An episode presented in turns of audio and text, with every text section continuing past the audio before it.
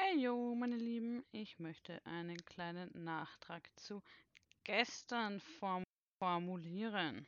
Wie man seine körperliche oder psychische Erkrankung wahrnimmt, ist natürlich was Höchstpersönliches und auch der Umgang damit ist etwas Höchstpersönliches.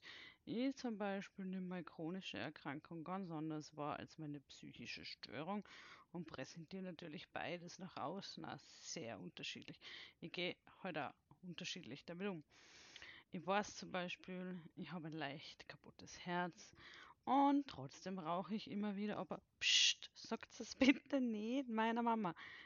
Also das ist, das bleibt unter uns. Und ich treibe aber auch Sport, weil ich mir denke, es stärkt mein Herz und es hat immens gute Auswirkungen auf mein Leben und auch auf meine Psyche.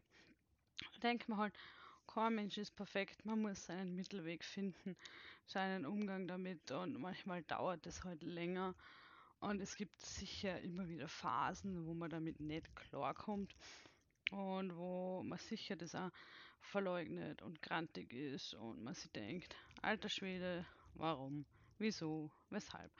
Aber na gut, wir sind alle nicht allein auf dieser Welt und wir finden sicher alle irgendwen, der uns dabei unterstützt, supportive ist oder zumindest mit uns gemeinsam schreit und weint und heult und springt und ja. Und wenn ihr so nett findet, dann könnt ihr euch gerne jederzeit an mich wenden. Oder schaut auf Facebook, ob es irgendwelche Gruppen gibt. Da findet man meistens auch irgendwas. Na passt. Das ist Nachtrag zu gestern und jo, bleibt's geschmeidig. Na, keine Ahnung. Egal. Wir hören uns das nächste Mal. Ciao.